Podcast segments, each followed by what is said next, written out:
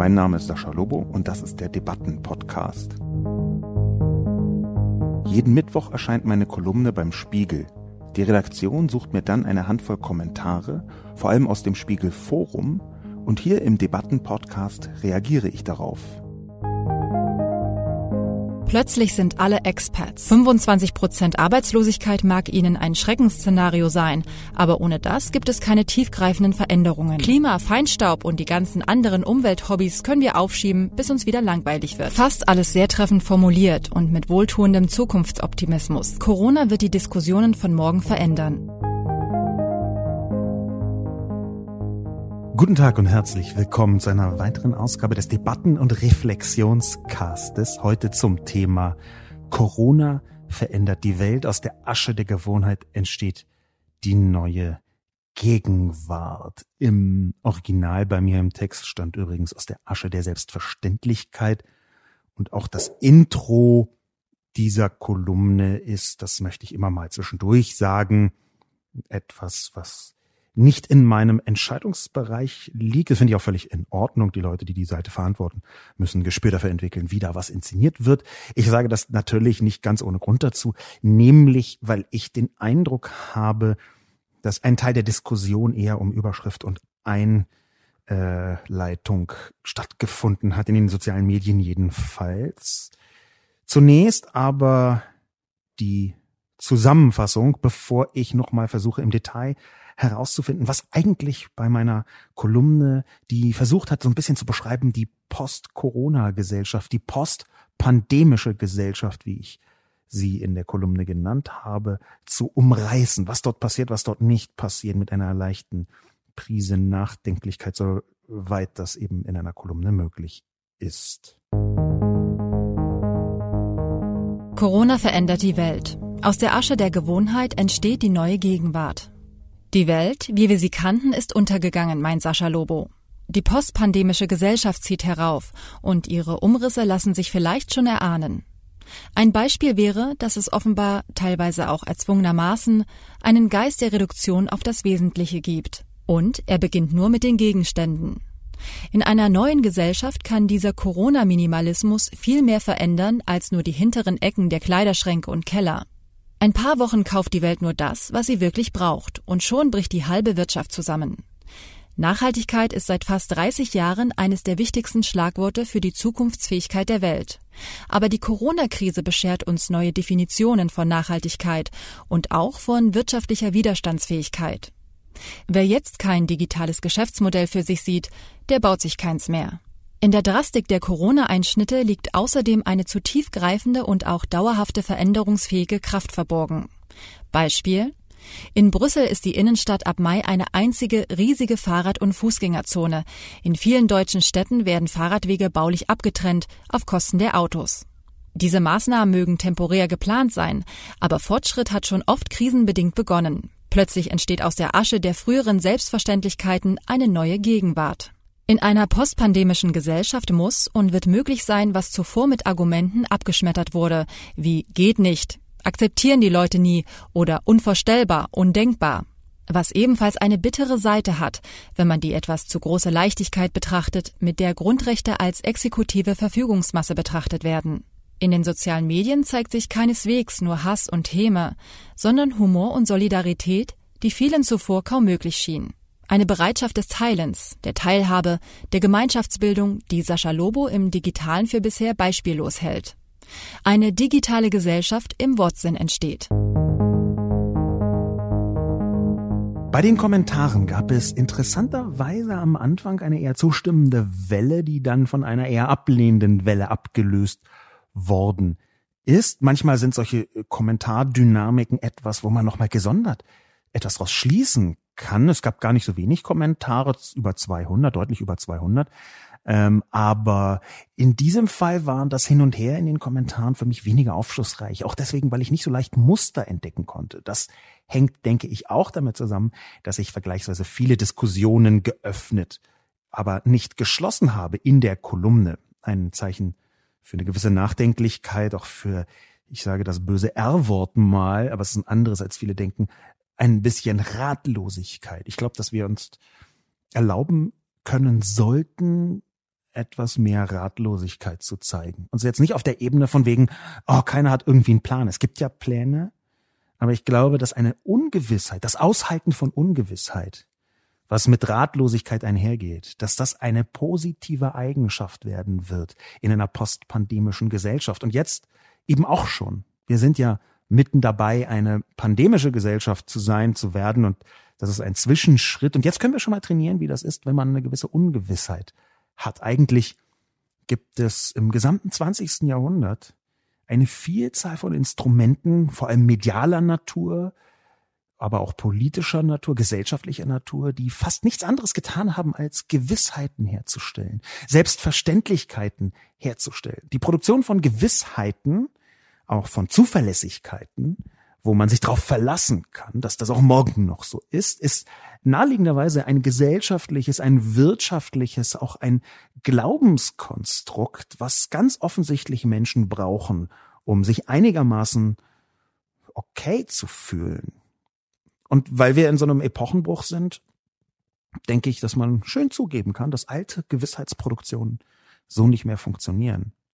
Und ich glaube nicht, dass es so sinnvoll ist, das durch das krampfhafte, auftrumpfende Behaupten von neuen Gewissheiten herstellen zu wollen, sondern dass man eher in dieser Zwischenphase sagen muss, okay, ja, wir haben noch nicht ganz hundertprozentig gecheckt, was, wo, wie los ist. Ich hoffe, das ist so als Subtext durch meine Kolumne einigermaßen greif oder zumindest verstehbar geworden.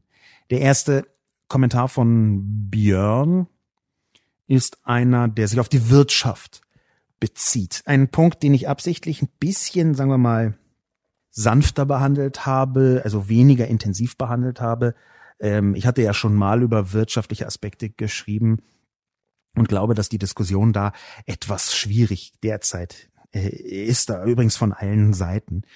Ähm, unter anderem, weil so stark übersehen wird, auch von sehr vielen Kommentatorinnen und Kommentatoren in sozialen Medien, wird übersehen, was Folgewirkungen von Wirtschaftskrisen sein können, die nämlich auch lebensbedrohlich sein können, was man gerne ausblendet, wenn man sowas sagt, macht, wie über Wirtschaftshilfen zu schimpfen. Björn also sieht diese Wirtschaft und sagt, Corona zeigt ziemlich klar, was passiert, wenn uns die Wirtschaft um die Ohren fliegt. Das ist es, was uns nach der Krise beschäftigen wird, nicht Einmachgläser sammeln. Arbeitslosigkeit, Armut, Abstieg müssen verhindert werden. Klima, Feinstaub und die ganzen anderen Umwelthobbys können wir aufschieben, bis uns wieder langweilig wird. Was Björn hier tut, ist ganz offensichtlich auf die Wirtschaft zu schauen, aber, und das ist halt natürlich meines erbitterten Widerspruchs wert, nur auf die Wirtschaft zu schauen. Björn spricht von Klima, Feinstaub als Umwelthobbys. Und das ist eine strukturelle Verachtung, eine strukturelle Missachtung darüber hinaus von einem so essentiellen Thema, wo ein ganzer Lexikonband, Lexika waren früher so Bücher, in denen man Dinge nachschlagen konnte, die heute in äh, Wikipedia stehen oder die man in seiner WhatsApp-Gruppe mündlich erfragt. Also diese Lexika, die Björns Kommentar spricht über die Blindheit gegenüber der Klimaentwicklung die zeigen mir, dass er vergleichsweise prototypisch dafür steht, was man häufig Boomern unterstellt. Okay, Boomer. Die Leute also, die in der Boomer-Phase geboren sind, die ungefähr bis Ende der 60er Jahre, so ganz grob, meinetwegen Mitte der 60er Jahre geboren worden sind. Es gibt also verschiedene Generationenzuschreibungen. Die meisten stimmen nur so halb, wenn überhaupt. Diese aber ist eine, die auch dadurch gekennzeichnet ist, dass eine gewisse Beherrschbarkeit in der zweiten Hälfte des 20. Jahrhunderts die Minds geprägt und gesettet hat. Björn wertet Klima einfach so ab und ich kann daraus schließen, dass Björn entweder schon so alt ist, dass er denkt, es kann ihm strukturell egal sein, oder dass Björn ein massives Problem hat, damit die Realität wirklich wahrzunehmen. Die Realität ist nämlich, dass wenn man tatsächlich schaut, wie die Daten, die Wissenschaft umgehen mit den Veränderungen der Welt, dass, dass, dass die Klimafrage eine ist, die alles andere als weggegangen ist, nur weil sie in den Medien halt durch Corona nicht mehr so präsent ist. Im Gegenteil, wir haben zur Stunde, wo ich das aufnehme, am Freitagmittag eine langsam gruselige Stimmung unter den Menschen, die bemerken, dass es schon seit Wochen nicht geregnet hat in Deutschland. Beziehungsweise in großen Teilen von Deutschland. Es ist in der Tat so, dass nicht nur 2019 das wärmste Jahr war, wenn man das weltweit betrachtet. Und ich denke schon, dass man das tun muss, auch wenn Björn hier relativ offensichtlich eine sehr, sagen wir mal, äh, weiß-europäische Sicht einnimmt. Aber nicht nur, wenn man das weltweit betrachtet, sondern auch wenn man das ganz spezifisch auf Deutschland betrachtet, das Wetter bezogen, dann merken wir, es verändert sich sehr drastisch etwas. Ich würde gerne Björn nochmal hören, wie er sagt, ach, Umwelthobbys. Und zwar in die Gesichter von den Bauern in Deutschland, die ja auch Wirtschaft sind und die langsam merken, shit, noch ein Dürresommer, der würde uns komplett zerstören. Ich hätte gerne, dass Björn einfach spricht mit den Leuten, die den Wald pflegen müssen, mit den Försterinnen zum Beispiel, und ihnen mal sagt, liebe Frau Försterin, ähm, das ist doch egal, Ihr Umwelthobby. Und dann wird die ihm schön etwas husten, was ja sowieso gerade mit so einem gewissen Hypnisfaktor verbunden ist, die Hustkommunikation.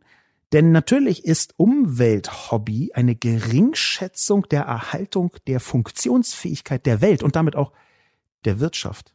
Und natürlich kann man anfangen zu sagen, hm, das habe ich ja in der Kolumne auch angesprochen, mit dem Feinstaub, da muss man die Diskussion vielleicht ein bisschen komplexer führen. Und es kann gut sein, dass da Alarmismus dabei war, aber das Ganze als Hobby zu bezeichnen, Björn, das zeugt mir eher davon, dass sie zu situativ und zu eigenideologisch an faktisch messbare Dinge rangehen. Und das ist wiederum ein Kennzeichen, was ich möchte ja nichts unterstellen, was uns im äh, eher rechten Spektrum häufiger begegnet. Also auch dort, wo eine überraschend große Zahl von Leuten die Haltung haben, dass das mit Corona schon alles nicht so schlimm ist. Naja, und dann sterben halt ein paar arme, alte Leute. Naja, die sind ja auch schon alt. Also solche Form von Sozialdarwinismus und Altersablehnung, ähm, das glaube ich, Björn, sollten Sie in dieser Form nicht tun, wenn Sie nicht in eine Ecke gestellt werden wollen, in der Sie sich wahrscheinlich gar nicht so wohlfühlen. So eine Herabwürdigung dieses Themas geht einher mit einem kompletten Ignorieren der Wissenschaft. Und selbst wenn Sie jetzt sagen, okay, es gibt Corona, ich habe Leute getroffen, die behaupten, es gibt Corona nicht. Also die, es gibt Corona und das ist ein Problem und die Maßnahmen sind wichtig und wirksam, dann können Sie nicht im gleichen Atemzug behaupten, aber das Klima ist egal. Wir sehen ja jetzt bei Corona, was passiert, wenn man die Wissenschaft nicht ausreichend ernst nimmt in ihren Analysen. Und das meine ich jetzt nicht, dass man sofort anfangen sollte, alles zu tun, was irgendeine virologische Koryphäe von sich gibt. Ich meine damit aber schon, dass man nicht so tun kann, als seien messbare Ergebnisse nicht vorhanden. Wir sehen gerade etwa in den Vereinigten Staaten, was passiert, wenn ein totaler Knalldackel ein Mensch, der offensichtlich völlig von Sinnen ist, wenn der eine Machtposition hat, in der er über seine landes-, wenn nicht weltweit übertragene Kommunikation das Handeln anderer beeinflussen kann. Wenige Stunden bevor ich diesen Podcast aufgenommen habe, hat Donald Trump ernsthaft so in einer hm, Corona-Briefing-Situation spekuliert, dass es ja vielleicht auch gehen könne, dass man sich Desinfektionsmittel spritzt, weil das ja gegen den Virus wirkt. Und das ist nicht nur brandgefährlich, es ist auch spektakulär krasser Unfug. Das ist einfach nicht, was jemand, der nur die Basics der Rationalität verstanden hat, von sich geben würde. Noch nicht mal bösartige Personen würden das tun in dieser Form. Da muss schon Boshaftigkeit, sich nicht um andere kümmern, Narzissmus, radikale Selbstüberschätzung und ein ganz, ganz schlimmes kognitives Problem zusammenkommen, wie es bei Herrn Trump aus meiner Sicht eindeutig der Fall ist. Damit man sagt, Leute, wieso spritzt man sich eigentlich nicht ein bisschen Desinfektionsmittel? Weil man sonst stirbt, wäre die direkte Antwort auf diese Frage. Und ganz ähnlich waren seine weiteren Gedanken dazu, ob man nicht UV-Licht, was die Viren tatsächlich nicht abtötet, weil die leben ja in diesem Sinne eher nicht, aber doch unschädlich macht. Also ob man nicht UV-Licht in den Körper reinbringt. Das sind alles Formulierungen, wo man denken muss, um Gottes Willen. Und sie haben in der Kommunikation eine Wirkung. Ich komme jetzt von Björn über das Leugnen von Wissenschaft hin zur Essenz von dem, wo wir gerade drin sind. Ein wichtiger Teil dieser Unsicherheit, der in der postpandemischen Gesellschaft vielleicht etwas sogar besser wird, bezieht sich genau darauf, dass wir noch sehr wenig wissen über das Virus, über das Coronavirus. Deswegen finde ich diesen Kommentar von Björn auch so schlecht. Und zwar nicht schlecht im Sinne von, ähm, der sollte nicht abgegeben werden, sondern den finde ich schlecht im, im Sinne von, er widerlegt sich selbst. Man kann einfach nicht sagen, Klima ist ein Umwelthobby, ohne wissenschaftliche Erkenntnisse komplett zu ignorieren. Und zwar auf lebensgefährliche Art und Weise. Björn. Ich glaube nicht, dass ihr, ihr Primat des Sozialen, das sie hier fahren, Arbeitslosigkeit, Armut, Abstieg müssen verhindert werden, dass das sinnvoll machbar ist, wenn sie diese anti-grünen Haltung, die scheiß Grünen wollen uns was vom Klima einreden, ist doch eigentlich alles in Ordnung, wenn sie das so weiter durchziehen. Vor allem, weil es Länder auf der Welt gibt, wo heute schon der Klimawandel devastating ist, zerstörerisch wirkt. Ich glaube, Björn, Sie sollten wenn Sie von Corona sprechen, nicht nur dort, sondern auch in anderen Bereichen ein bisschen versuchen, Ihre Erkenntnislandschaft aufzuwerten durch wissenschaftliche Fakten, durch wissenschaftlich herausgefunden worden seiende Fakten. Dann können Sie gerne auch, oh, Sie können auch zwischendurch immer wieder weiter kommentieren, aber dann müssen Sie damit rechnen, dass ich Sie in dieser Form der Verharmlosung von sehr zerstörerischen Entwicklungen bezichtige. Roter J J. Rother, die Person J. Rother fordert, dass nicht übertrieben werden solle. Auf dem Teppich bleiben, Herr Lobo. Die aktuellen Zustände müssten mindestens mal ein, zwei Jahre anhalten, damit sich wirklich dauerhafte Veränderungen einstellen. Aktuell ist es so, als hätte man eine Feder zusammengedrückt. Je nach Qualität des Materials springt die vielleicht nicht zu 100 Prozent in die Originallänge zurück, aber zurückspringen wird sie. Wie sollte es auch anders sein? Es hängen immer noch zu viele Existenzen an den Unternehmen, die aktuell in der Schwebe sind. 25 Prozent Arbeitslosigkeit mag Ihnen ein Schreckensszenario sein, aber ohne das gibt es keine tiefgreifenden Veränderungen. Die bekommt man erst, wenn Menschen, Firmen, Lebensmodelle an der Krise gescheitert sind und sich erfolgreich einen neuen Weg gesucht haben, der auch ohne Krise besser funktioniert als die Alternativen. Wo wir hier gerade nett zusammensitzen und von Sozialdarwinismus sprechen, Roter J, haben Sie den mustergültig, aber versteckt in ihren Kommentar eingebaut. Zugegeben, nicht gut versteckt, aber doch nicht auf den ersten Blick sichtbar. Wenn Sie sowas wie 25 Prozent Arbeitslosigkeit einfach noch nicht mal als Schreckensszenario zulassen, wie Sie das formulieren, sondern als ganz wichtig für tiefgreifende Veränderungen, dann ist es ziemlich offensichtlich, dass Sie damit nicht sich selbst meinen.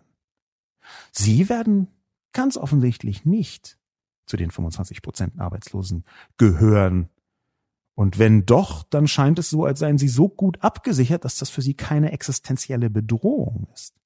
Sie fordern ja geradezu, dass Menschen, Firmen, Lebensmodelle an der Krise scheitern und sich dann einen neuen Weg erfolgreich suchen, der auch ohne Krise besser funktioniert als die Alternativen. Aber diese Geringschätzung der Drastik der Veränderungen, roter J, der unterschlägt, dass es Menschen gibt, die dabei ihr Leben verlieren werden. Dass es Menschen gibt, die darunter massiv leiden werden und auch ihr ganzes weiteres Leben weiter Leid verspüren werden. Das sagt viel über ihre Perspektive auf die Gesellschaft. Wenn ich Unterstellungen beginnen sollte, ich kann das ja mal tun, Roter J, dann würde ich sagen, dass sie einen beinahe marktorientiert menschenfeindlichen Blick darauf haben. Nämlich, dass sie sagen, ach, Scheitern gehört zum Leben und wenn ihr es nicht überlegt, ja, meine Güte, dann ist das halt so. Und 25 Prozent Arbeitslosigkeit sind auch nicht so schlimm. Und ich befürchte, roter J, selbst wenn sie sich darin nicht wiederfinden, dann ist es doch das, was ihr Gesellschaftsmodell in letzter Konsequenz bedeutet. Auf dem Teppich bleiben, Herr Lobo. Ich bin übrigens jetzt alles andere als der Einzige, der in Corona einen Epochenbruch sieht, also eine neue beginnende Epoche oder zumindest das Ende der letzten ähm, Epoche. Und jetzt kann man natürlich sich darüber streiten, welche Größenordnung angemessen sein. Ist es eine neue Ära? Ist es eine neue Generation? Ist es ein neues Jahrzehnt? Ist ja auch sogar faktisch so. Genau Anfang der 20er Jahre des 21. Jahrhunderts fängt einfach wirklich pünktlichst mit Corona an Ich glaube, dass es sehr tiefgreifende Veränderungen schon jetzt gibt. Man kann argumentieren, dass eigentlich jetzt erst das 21. Jahrhundert in vollem Umfang angefangen habe. Das habe ich zwar in meinem Buch auch schon über 2015 gesagt, aber natürlich ist so ein Jahrhundertsanfang selten etwas, was sich so mit Startschuss manifestieren lässt und nur noch auf einen einzelnen Punkt fokussiert. Das ging vielleicht im 20. Jahrhundert, wo man bei dem langen 19. Jahrhundert regelmäßig davon spricht, dass quasi mit Beginn des Ersten Weltkriegs 1914 überhaupt erst das 19. Jahrhundert zu Ende war und das 20. begonnen hat. Und jetzt könnte man sagen, gut, es gibt auch ein sehr langes 20. Jahrhundert, das eben bis 2015 oder 2020 gedauert hat und jetzt mit Corona ein neues Jahrhundert anfängt. Ich glaube nicht, dass wir keine dauerhaften Veränderungen haben werden. Roter J unterstellt, das müsste jetzt irgendwie so noch ein, zwei Jahre bleiben, damit es dauerhafte Veränderungen gibt. Nein, das ist nicht so. Es gibt jetzt schon dauerhafte Veränderungen. Es gibt jetzt schon spürbare Veränderungen in den Leben der Menschen, in der Selbstwahrnehmung der Menschen und der Gesellschaft, in der Politik, in den Risskanten der Gesellschaft selbst. Alleine schon etwas, was ich nicht hineingebracht habe in meine Kolumne, weil ich darüber eine eigene schreiben möchte. Allein schon das, was unter systemrelevant verstanden wird. Das hat sich massiv geändert. Wenn wir im Moment einen Wahlkampf führen wollen würden, der sich allein darauf stützt, was verdienen eigentlich die sogenannten systemrelevanten Kräfte zwischen Gesundheitssystem, Pflege, meinetwegen Feuerwehr, Polizei und Einzelhandelskaufleuten, also Verkäuferinnen und Verkäufern. Wenn wir das tun würden, dann glaube ich, dass es zumindest im Bereich Gesundheit sehr schnell eine sehr große Zahl von Leuten geben könnte, die darauf völlig anders schauen als noch vor, sagen wir mal, zwei Jahren oder drei. Die sagen, huch, das sind die Stundenlöhne in der Pflege, das sind die Stundenlöhne, bei denen zum Beispiel eine Krankenschwester oder ein Krankenpfleger einigermaßen normal bezahlt werden, also normal im Sinne von durchschnittlich. Natürlich gibt es hier Veränderungen und die sind groß, roter J. Ich glaube, dass sie sich täuschen. Ich kann das nicht beschwören. Es kann natürlich sein, dass ein guter Teil der Gesellschaft einfach danach so tut, Business as usual. Es geht genauso weiter, aber ich glaube nicht, dass der Rest der Welt diese Menschen lassen wird. Das kann man auch bis in den Bereich der Arbeit hineintragen, nämlich wie auf einmal so viele Menschen, da gab es ja auch 42.000 Artikel, merken, huch, Homeoffice geht ja doch. So schwierig war das ja gar nicht.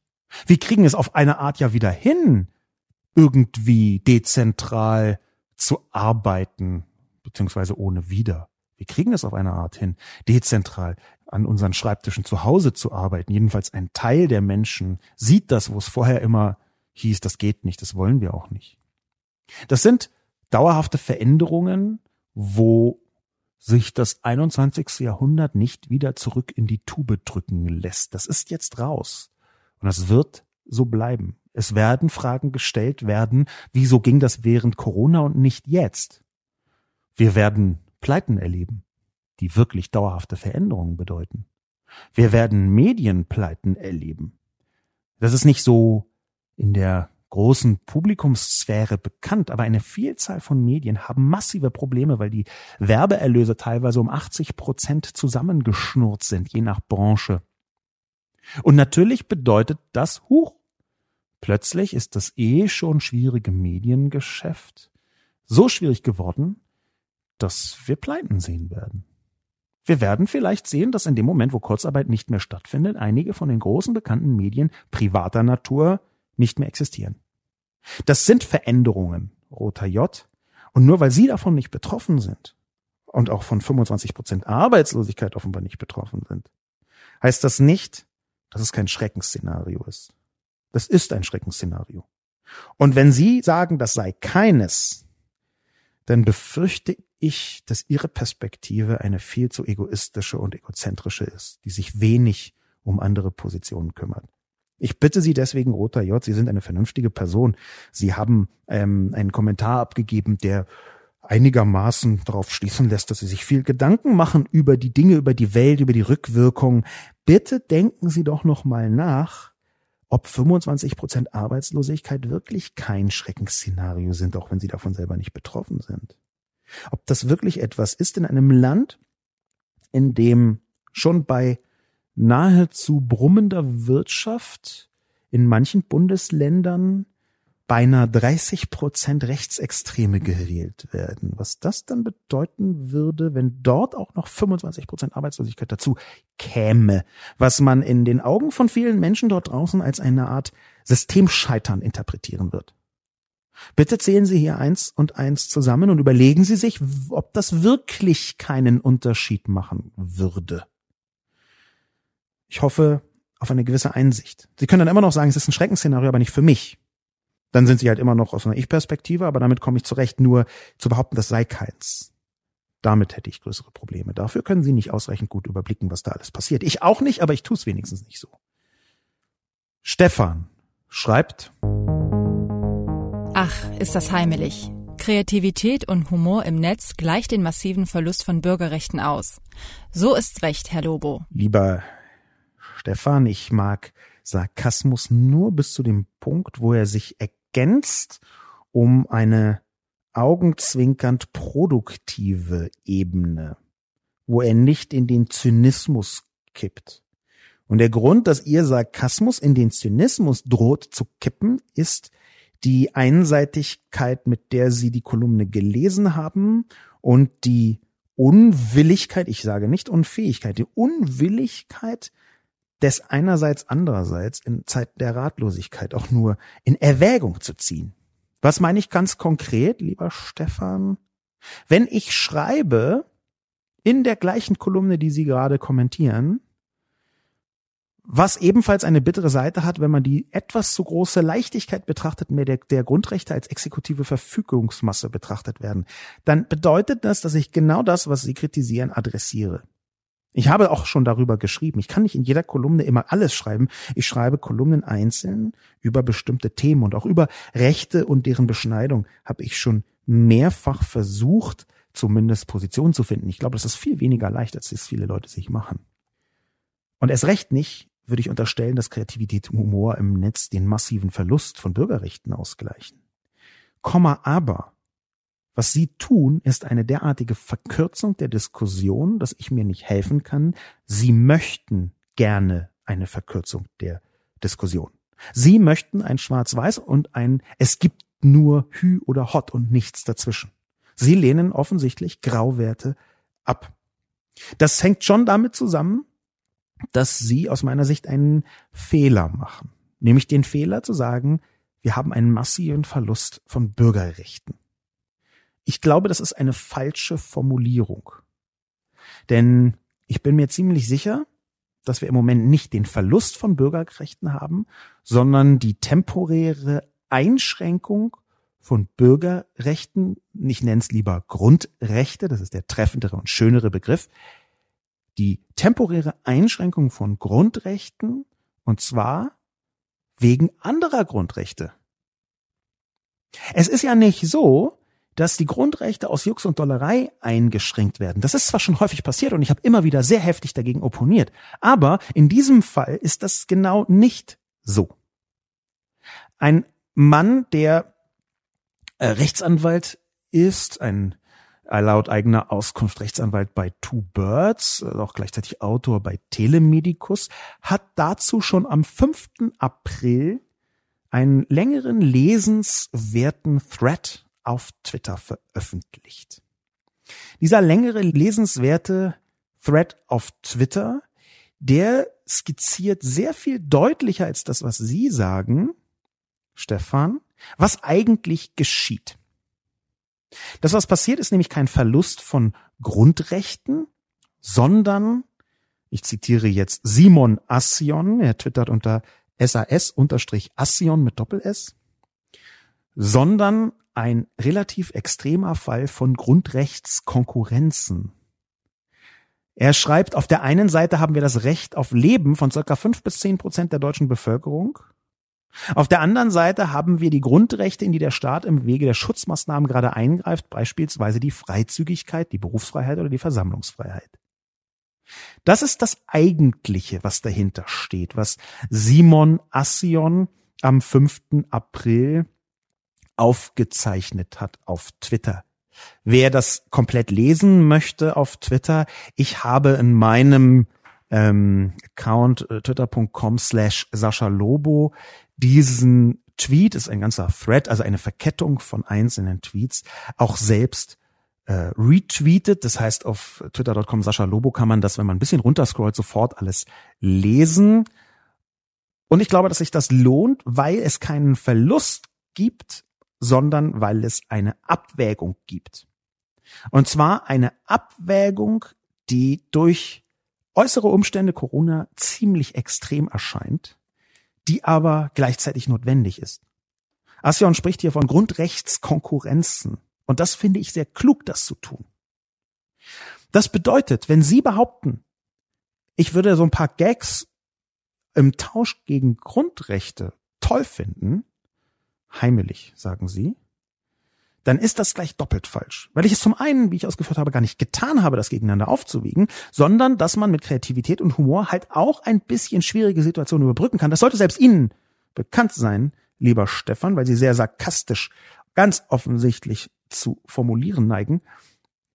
Ich habe also nicht nur das getan, sondern Sie haben auch den Verlust von Bürgerrechten sich aus der hohlen Hand heraus geschnitzt. Es ist nicht ein Verlust. Es ist eine temporäre Grundrechtskonkurrenz, die die demokratisch gewählte Regierung der Bundesrepublik Deutschland versucht abzuwägen. Und sie stellt sich dabei gar nicht so wahnsinnig bescheuert an. Ganz offensichtlich. Es gibt Länder, die sich etwas schwieriger anstellen, um es mal so auszudrücken. Das ist überhaupt keine Lobpreisung der Regierung. Es gibt eine Vielzahl von Dingen, die ich wie ich finde, die schlimm gelaufen sind, schwierig gelaufen sind, katastrophal gelaufen sind. Vor allem, ähm, dass äh, bestimmte Dinge einfach seit vielen Jahren klar sind, die man trotzdem nicht unternommen, was die Masken angeht zum Beispiel. Die Kommunikation der Masken. Da habe ich einen sehr, sehr, sehr langen Artikel über die große, große Verfehlung von vielen Regierungs- und institutionellen Stellen zum Thema Maskenkommunikation geschrieben.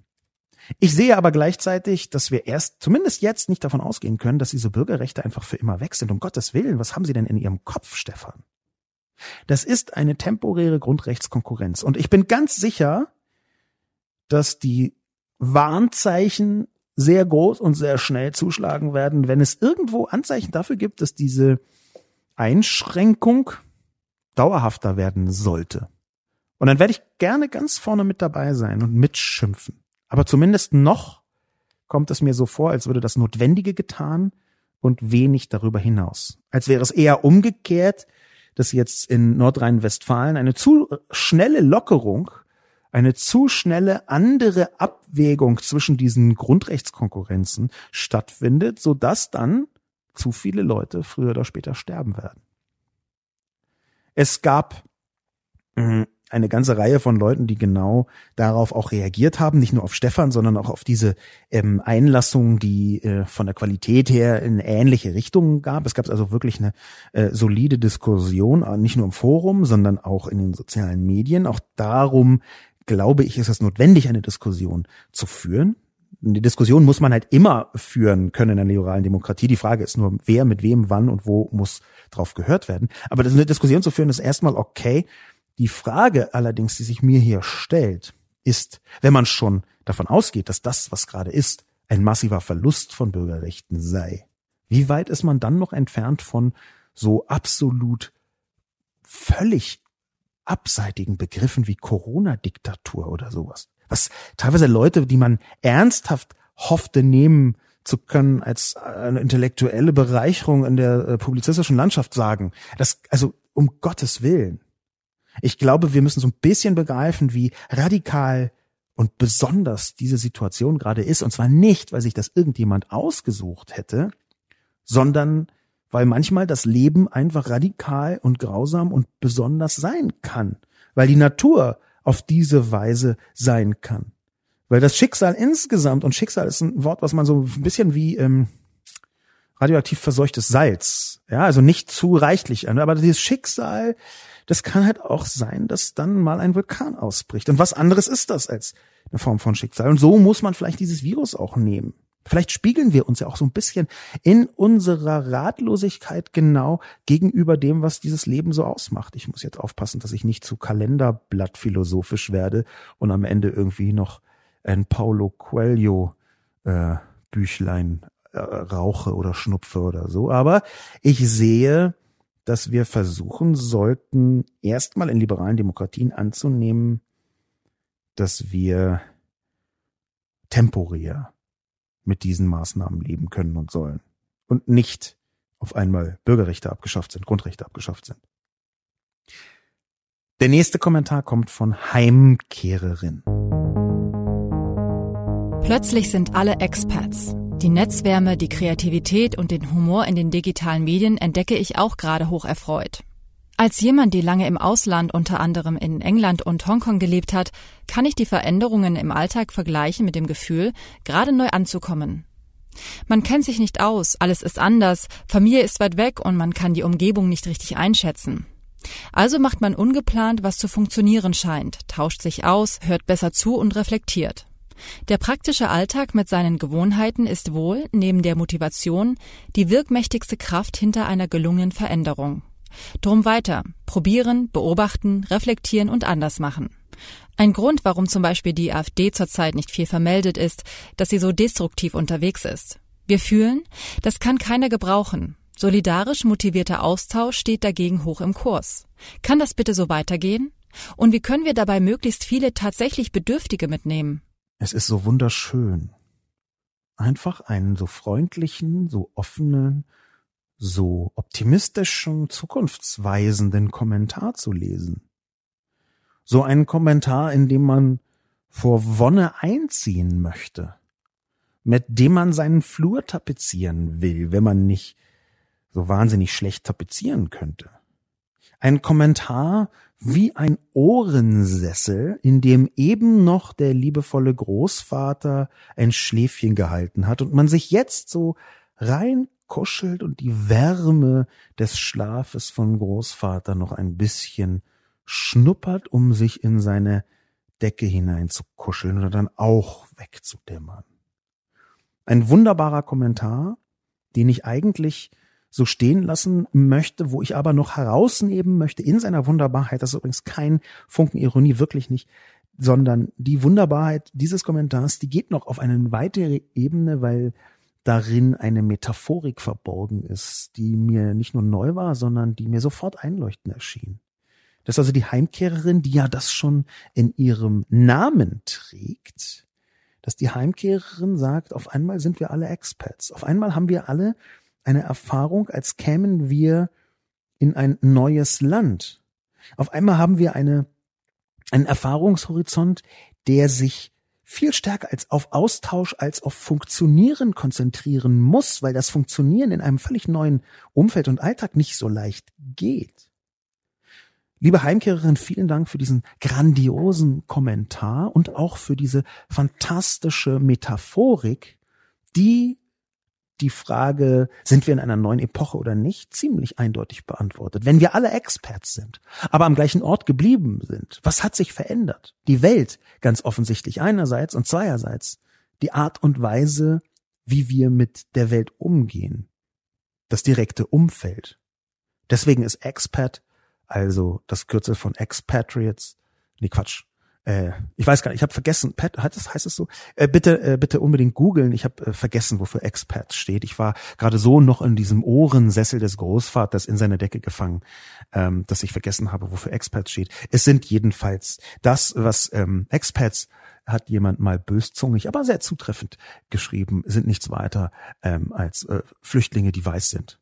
Ähm, das möchte ich jetzt aber, dieses Böse möchte ich wieder ein bisschen beiseite äh, schubsen, sondern einfach sagen, wir sind in der Tat alle Expats. Wir sind Leute, die gerade frisch angekommen sind in einer neuen Zeit, in einer neuen Welt. Danke für diesen Kommentar. Der nächste Kommentar kommt von Elke. Und Elke mahnt zu Realismus. Zu schön, um wahr zu sein. Ich bin noch in den 60ern, aktiv und fit, ein sehr sozialer Mensch, war in meiner Jugend Juso, stehe heute eher den Grünen nah und habe immer auf ein menschlicheres Gesicht unseres Sozialstaates gehofft. Ja, manches läuft ganz gut, aber das immer mehr, immer schneller und immer reicher ist sehr deutsch und dem wird gern der Vorrang gegeben, solange die CDU regiert. Ich bin optimistisch, ein Fan von Fridays for Future und habe immer auch Hoffnung auf Besserung. und dass der Mensch dazulernt. Aber dieser Prozess ist sehr, sehr langsam und dem steht auch der Mensch an sich im Wege. Ist so. Leider. Elkes Kommentar war mir auf den ersten Blick sympathisch, hatte dann einen kleinen Bruch in der Sympathie und hat dann aber die Kurve geschafft von der Sympathie hin in eine Essenz der Weltverbesserung. Ganz offensichtlich ist Elke Weltverbessererin und damit erstmal mir strukturell und auch persönlich vergleichsweise nah. Ich habe ja nie einen Hehl daraus gemacht, dass ich, ohne je in einer Partei gewesen zu sein, politisch mich grob rot-grün verorte, vielleicht noch mit einem Schüsschen Liberalität dazu, ohne dass das gleich bedeuten würde, dass ich ähm, mit Christian Lindner auf Hochzeitsreise gehen will. Aber das scheint hier bei Elk ja auch durch und deswegen ist schon allein durch die Nähe ihrer politischen Haltung zu mir, inklusive Fridays for Future Fantum, eine gewisse mh, hm, Parallele gegeben zwischen uns. Das möchte ich jetzt mal so festhalten. Der Punkt, wo es also sympathisch war, war diese politische Parallele und diese Liebeserklärung an Fridays for Future, fast Fan jedenfalls. Das ist schön. Da, wo der Bruch hineingekommen ist, ist, dass dieser sympathische Zug dann aber auch ergänzt wird davon, dass zwischen den Zeilen immer wieder Verletzungen und Misslungenheiten hervorblitzen. Nämlich, dass ganz offensichtlich Elke zwar hofft, dass der Mensch dazulernt, aber fast im gleichen Zug äh, sagt, dass diesem Prozess der Mensch an sich im Wege steht. Und das zeigt mir, dass Elke eine sehr vornehme Position eingenommen hat. Sie ist gereift, ohne pessimistisch zu werden.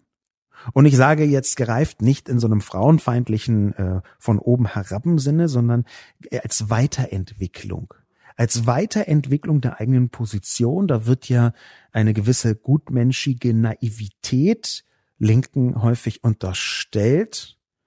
Aber Elke hat es geschafft, die weiterzuentwickeln, ohne sich zu täuschen über eine durchaus manchmal auch schwierige bis sogar boshafte Natur des Menschen.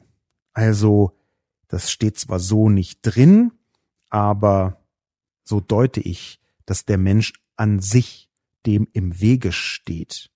Auch ihr ist so leider zeigt für mich in eine Richtung, dass Elke häufiger gemerkt hat, huch, so einfach ist es dann doch nicht mit der Weltverbesserung. Da spricht auch die menschliche Natur etwas dagegen. Und die menschliche Natur, äh, ist ein durchaus nicht unproblematischer Begriff, den ich jetzt zweimal benutzt habe. Was meine ich damit?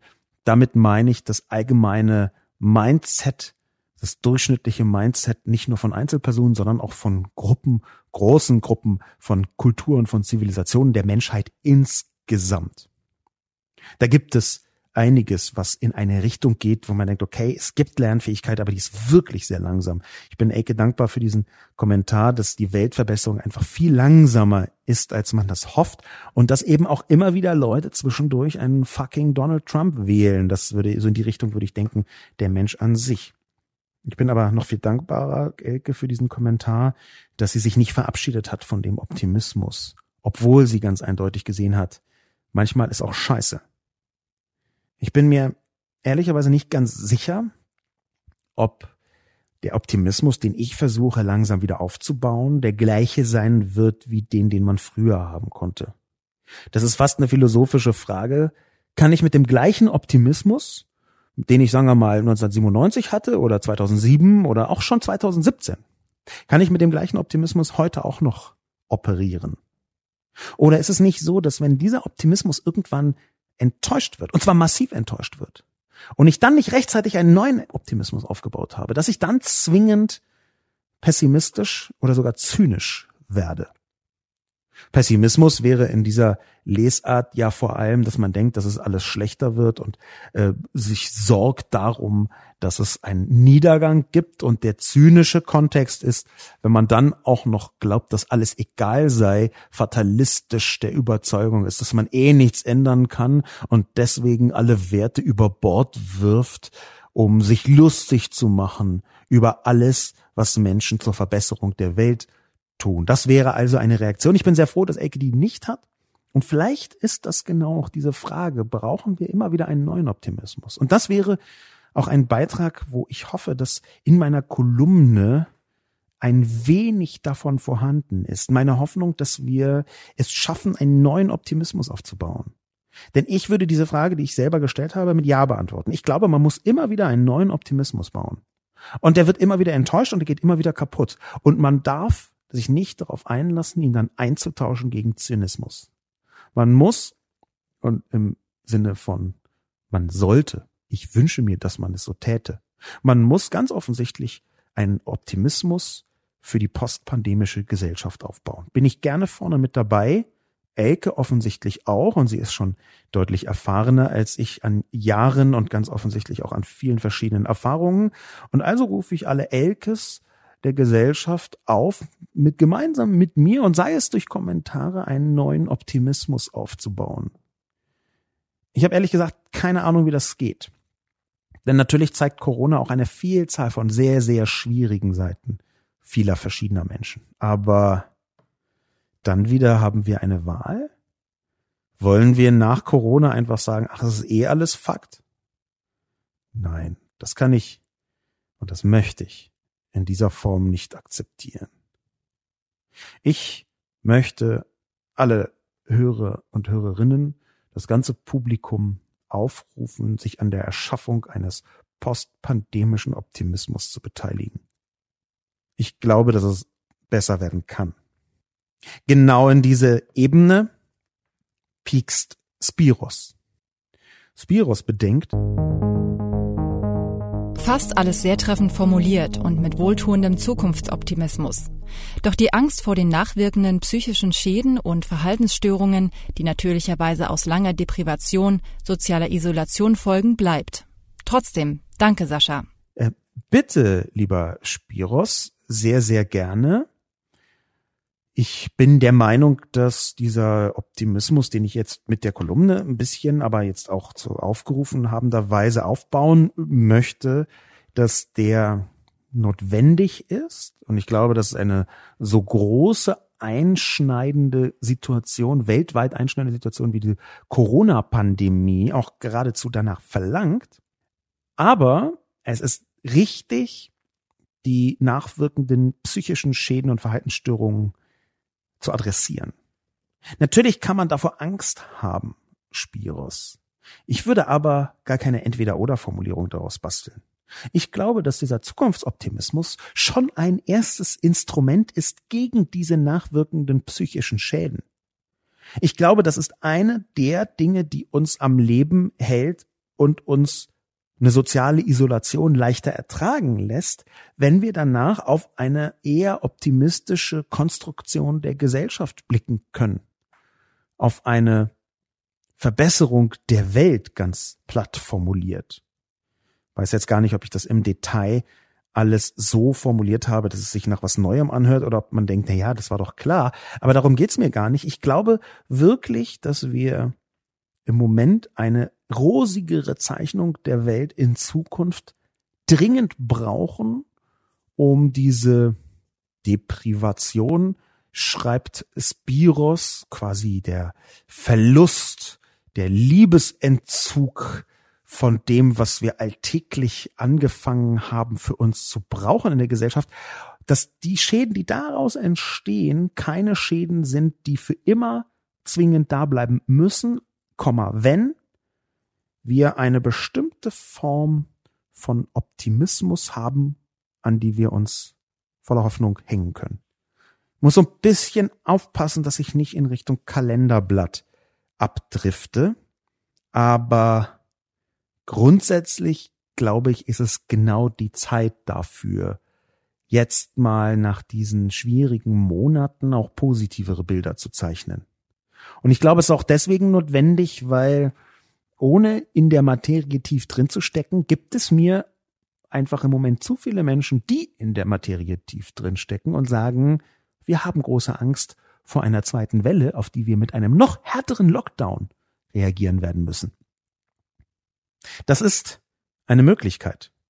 Wir erleben gerade eine Aufweichung der Maßnahmen, ohne dass ausreichend viele Sicherheiten bestünden, dass nicht wieder eine unfassbare Zahl von Menschen zusätzlich krank wird und daraus folgend natürlich auch sehr viele Menschen sterben.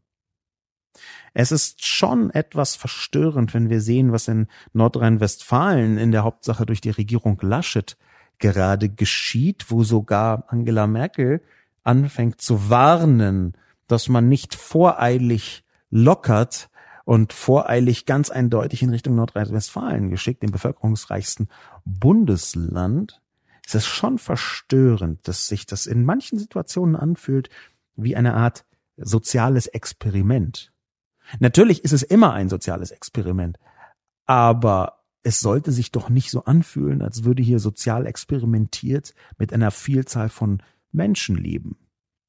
Ich bin nicht ganz sicher, ob wir nicht, wenn wir einen weiteren Lockdown erdulden müssen, und ich nenne das jetzt Lockdown im Wissen, dass das nicht präzise ist, aber das wird von vielen Menschen so empfunden. Aber wenn wir einen weiteren Lock Lockdown erleben und durchleben müssten, ob dann nicht die Schäden noch viel größer wären. Aber wenn wir den durchleben müssen, dann glaube ich, dass genau dieser Zukunftsoptimismus das einzige ist, was dann uns noch einigermaßen in erträgliche Gefilde hineingleiten lässt. Der letzte Kommentar ist von Simple Mind.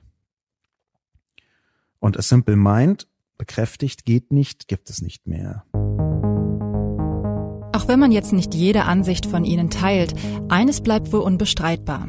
Corona wird die Diskussionen von morgen verändern. Die Welt, die Bevölkerung, die Politiker verschiedener Länder haben gezeigt, dass sie handeln können, wenn die Situation es erfordert und der entsprechende Druck da ist. Zwar bezweifle ich, dass ab Tag 1 nach der Krise zum Beispiel Kurzstreckenflüge ersatzlos gestrichen werden, nur ein beliebiges Beispiel. Aber geht nicht, ist halt kein Argument mehr. Abgesehen davon bin ich sehr froh und stolz darüber, dass so viele Menschen in dieser Zeit zusammenhalten und ihre Menschlichkeit bewahren. Wenn Corona vorbei ist, hoffe ich, dass wir uns den Krisen der Zukunft genauso stellen wie der Corona-Krise jetzt, gemeinsam, streitend mit unterschiedlichen Standpunkten, aber auf Experten hörend, einander respektierend und zusammenhaltend. Nennt mich Träumer, aber diese Hoffnung habe ich. Ja, a simple mind. Ich nenne sie Träumer, but you're not the only one, würde ich sagen. Ich träume diesen Traum sehr gerne mit und ich glaube sogar, dass es nicht nur ein Traum ist. Ich glaube, dass natürlich komplett klar ist, wie sagen wir mal die Konservativen nach der Corona-Zeit argumentieren werden. Die werden sagen, ja, nee, jetzt war die Corona-Belastung so groß, jetzt müssen wir wieder ganz klassisch konservative Instrumente benutzen und nicht die Corona-Zeit hat uns gezeigt, dass ein paar progressive oder sagen wir mal solidaritätsorientierte, solidarische Instrumente auch ganz gut wirksam sein können.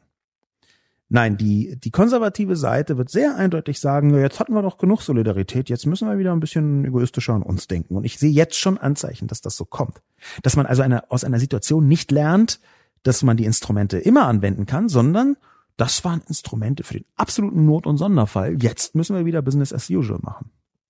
Ich bin also ziemlich sicher, dass nicht alle auf die gleiche Weise lernen aus dieser Krise. Und dass wir noch während der Krise, aber vor allem, wenn die Krise langsam in eine Normalität hinüberwechselt, auf welche Art und Weise auch immer, dass genau dann die Lehren und Schlüsse gezogen werden. Wir können das ganz interessant jetzt schon bei den Diskussionen der liberalen Partei, der FDP, um Christian Lindner beobachten, wie die einen Weg finden, Christian Lindner hat in einer Rede quasi die Einmütigkeit mit der Regierung aufgekündigt und will jetzt ab dann sofort Opposition Deluxe machen, was ein bisschen erstaunlich insofern ist, als dass zwischen Bundesregierung und den Ländern ohnehin schon ein vergleichsweise großer Dissens besteht einerseits und auch eine nicht besonders große Einmütigkeit und das andererseits das, was die Regierung so im Moment tut, ja nicht aus der hohlen Hand geschossen ist, sondern aus einer Interpretation von wissenschaftlichen Erkenntnissen. Man kann die zwar anders interpretieren, aber jetzt von der Aufkündigung der Einmütigkeit zu sprechen, das hat schon eine andere Tonlage. Ich glaube also, a simple mind, dass diese Hoffnung ein bisschen anders aufgesetzt werden muss. Nämlich, dass es gar nicht so klar ist, wie ich gehofft habe, dass das Argument, das geht nicht, komplett wegfällt. Sie schreiben, geht nicht ist kein Argument mehr. Ich würde sagen, doch. Ich würde wirklich sagen, doch. Es wird leider schon ein Argument sein, das benutzt wird. Und zwar nicht trotz Corona, sondern wegen Corona.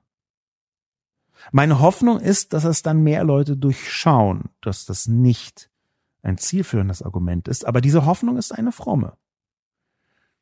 Schließen möchte ich diesen Podcast mit einer Formulierung von Simple Mind, die sehr positiv zeigt, dass es viele Leute gibt, die dieser katastrophalen Situation mit vielen Toten doch auch etwas Positives entreißen können, vielleicht weil sie es müssen, weil es nicht anders geht, weil man es sonst nicht aushält. Nämlich, dass dieser Zusammenhalt und die Bewahrung der Menschlichkeit bei sehr vielen Leuten so deutlich spürbar ist, im Alltag sogar. Und man spricht dann mit jemandem auf der Straße natürlich zwei Meter entfernt, social distance und beide sind gerade absolut weltwichtig, systemrelevant unterwegs. Man spricht dann aber trotzdem und spürt, da ist eine andere Form von Zusammenhalt inzwischen. Eine andere Form von gegenseitigem Respekt. Ich habe das für mich so gespürt, wie es Simple Mind. Und das ist eigentlich auch das, woraus ich letztlich einen Optimismus ziehe. Dass ich so viele und so häufige auf Blitzmomente der Menschlichkeit erkannt habe. Nicht nur im Netz, sondern auch auf der Straße in den letzten Monaten. Mein Name ist Sascha Lobo. Vielen Dank fürs Zuhören und bis zum nächsten Mal.